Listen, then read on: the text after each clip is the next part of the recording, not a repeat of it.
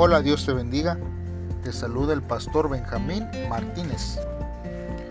Hoy sábado 18, hermanos, vamos a estar meditando en la palabra de Dios en Primera de Samuel, capítulo 24, versículo 16 al 22.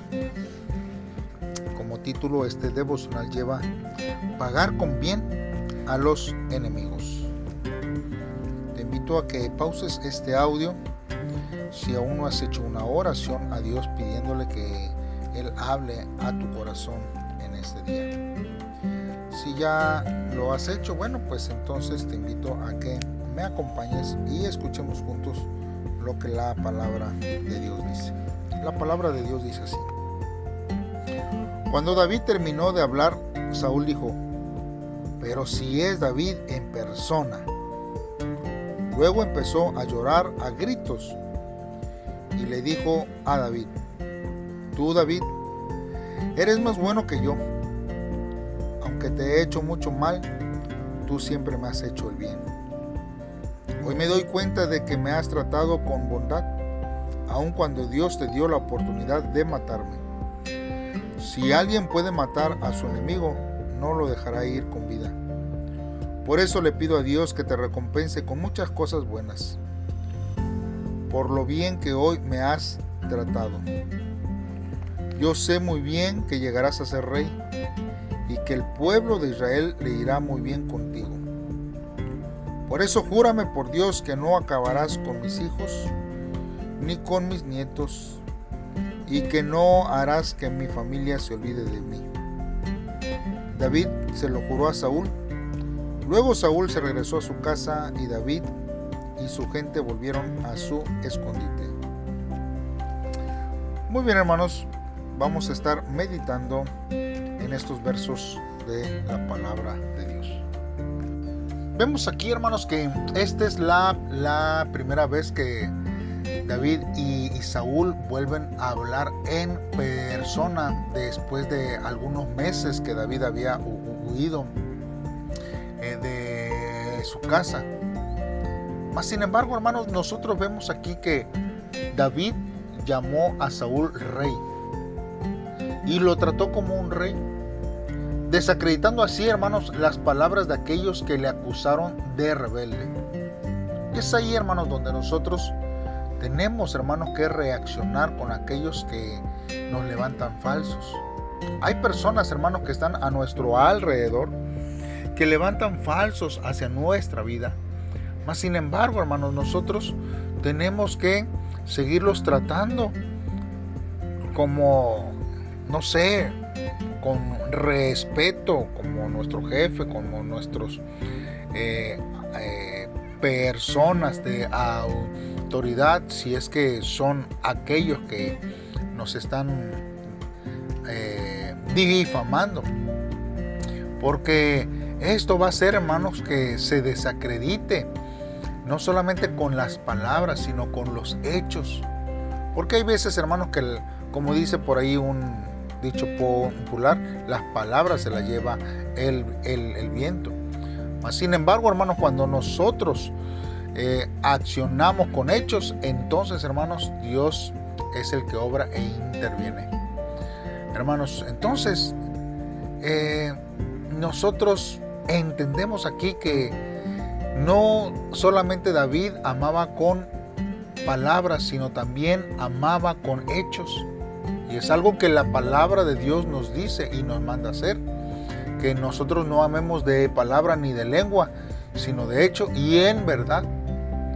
Hermanos, y aunque David tenía la promesa de que Jehová es quien le va a entregar a sus enemigos en sus manos, hermanos, y que alrededor de ellos, hermanos, había personas que que estaban dentro de él, que le dijeron que matara a David, que lo aprovechara, refiriéndose a esta palabra que David había recibido. Hermanos, David tuvo compasión y lo perdonó. Él, hermanos, tiene en sus manos un pedazo del manto para poder, hermanos, probar a, Saúl que él respetaba su vida y que no le haría ningún mal. Hermanos, no solamente con palabras, sino con hechos afirma David su inocencia. No hay motivo, hermanos, por el cual Saúl le debiera cazar como si fuera un animal. Él demuestra que, solamente él ha hecho bien. Y, cuando esto pasa, hermanos, eh, David solamente sabe que Dios es el único que puede eh, llevar un, verdadero juicio en contra de él. Por eso David reclama el juicio de Dios. Hermanos, tres veces se menciona eh, el juez o juicio cuando David, ¿verdad? Clama delante de Dios. Por eso, hermanos, tenemos que esperar que Dios sea aquel que intervenga en todas nuestras diferencias. Nosotros, hermanos, necesitamos, hermanos, a Dios en nuestra vida en todo tiempo. Y Él, hermanos, no dejará que injustamente, hermanos, nos pase algo. El ejemplo, hermanos, simplemente podemos verlo en Daniel. Pues en el simple nombre, Daniel significa Dios es mi juez. Y cuando nosotros vemos en el libro de Daniel capítulo 6 versículo 22 dice, mi Dios envió su ángel, el cual cerró la boca de los leones para que no me hiciesen daño, porque ante él fui hallado inocente, y aún delante de ti, oh rey, yo no he hecho nada malo. Hermanos, nosotros tenemos que encomendarnos a Dios. Dios nos librará y sabrá si nosotros merecemos, ¿verdad? Ese, ese juicio en contra nuestra. La iglesia primitiva, hermanos, hablaba bastante de, de juzgar y del juez de toda la tierra. Hermanos, y no debemos de perder este tema que tiene mucha importancia hasta este día en nuestras vidas. Dios sigue siendo nuestro juez y Él es un juez justo y juzgará, hermanos, nuestras vidas y un día estaremos delante de Él y Él juzgará por cada palabra, dice la, la, Biblia, hermanos, que seremos juzgados por cada palabra que sale de nuestra boca.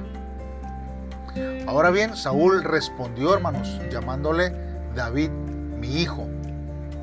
Pues nosotros vemos que David había llamado a, a Saúl Padre mío y ahora se siente como si fuera el eco. Proverbios 15.1, hermanos, dice, la suave respuesta quita la ira. Había demostrado respeto, humildad y cariño. Saúl es tocado y llora, hermanos. Llora y no solamente llora, sino que me grita, hermanos. Porque la realidad y grandeza de la situación le, le saca, hermanos, de su egocentrismo. Hermanos, le administra un tratamiento y entra en shock. O sea, un choque, hermanos, que interrumpe la continuidad de sus pensamientos obsesivos de cazarlo y de vengarse y de matar por algo que no era bueno ni cierto.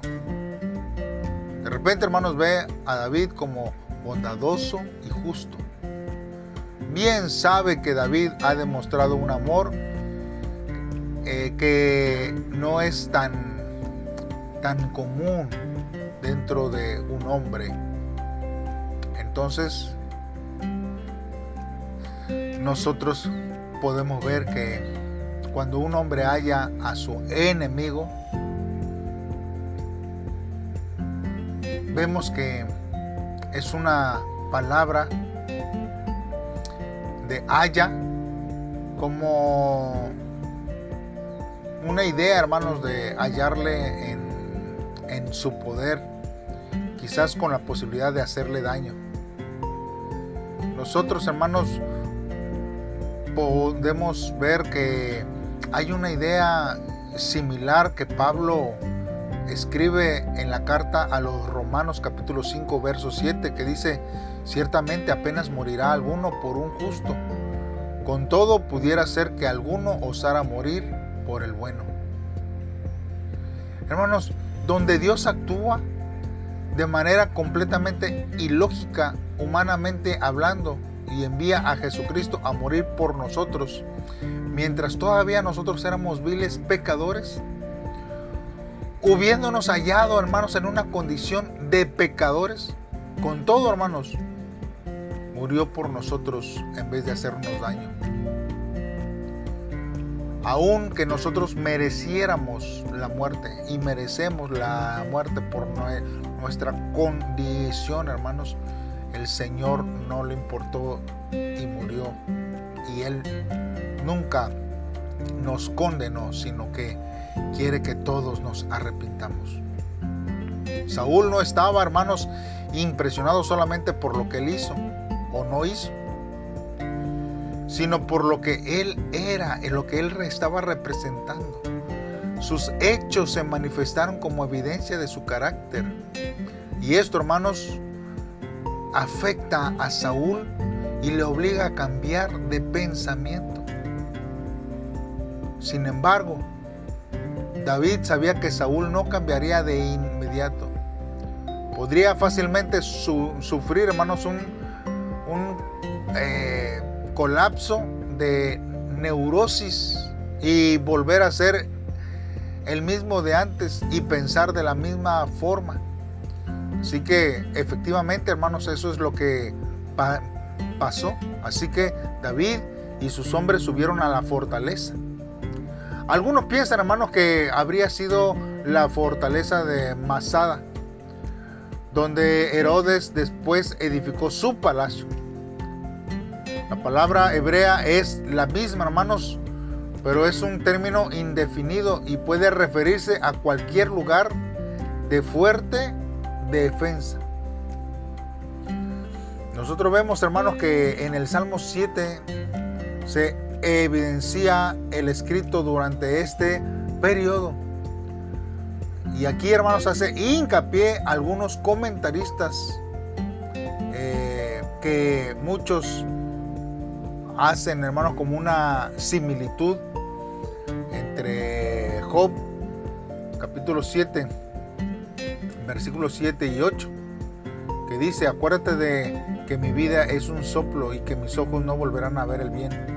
Los ojos de los que me ven no me verán más. Fijarás en mí tus ojos y dejaré de ser. Con Primera de Samuel 24:15 que dice, Jehová pues será juez y él juzgará entre tú y yo, y él vea y sustente mi causa y me defienda de tu mano. El Talmud o la explicación, hermanos, de la, ley relaciona, hermanos, desde tiempos antiguos el, nombre de Cus, hijo de Benjamín, con Saúl. Por, por su contenido, hermanos, parece ser muy relacionado con esta experiencia que tuvo con Saúl. Y David crece en su fe y su confianza, hermanos, en Dios y él madura por medio de las aflicciones que vienen a su vida. No retrocede, sino avanza, madura, camina, se enfrenta, no desprecia la palabra de Dios, sino que cada día él prefiere caminar juntamente con Dios y madura en el crecimiento de la palabra. Es algo, hermanos, que nosotros tenemos que hacer. Crecer y madurar ante las situaciones, ante las adversidades. No nos sentemos y nos detengamos a lamentarnos, a criticar, a señalar. No, hermanos, crezcamos, maduremos, vayamos más allá y que Dios, hermanos, se encargará. Él es nuestro juez. Hermanos, y recuerde que la batalla es del Señor. Oremos a Dios en esta hora. Padre, en esta hora nos acercamos a ti, Dios, una vez más. Hoy, Señor, deseamos en nuestro corazón en encomendar nuestra causa a ti. Por cuanto de ti, Señor, es la venganza. Por eso, Señor, te pedimos que transformes los corazones de nuestros enemigos y obra en ellos, Señor, para que de la desconfianza puedan reconocer que soy, Señor, un hombre justo. Somos hombres íntegros, mujeres que aman tu palabra, tu camino, Señor. Encomendamos, Señor, nuestra causa a ti. Y permítenos, Señor, experimentar el milagro de ver a los que nos han tratado injustamente ser un canal de bendición para nuestra vida, para nuestro ministerio, para que tú, Señor, obres en nuestros corazones de una manera gloriosa. Estamos en tus manos. Ayúdanos, Dios. En el nombre de Cristo Jesús te lo pedimos. Amén. Dios te bendiga, hermano. Y no olvides que cada día estamos llevando nuestros devocionales. Acompáñanos, escúchalos y compártelos para que sean de bendición a tu vida. Hasta mañana.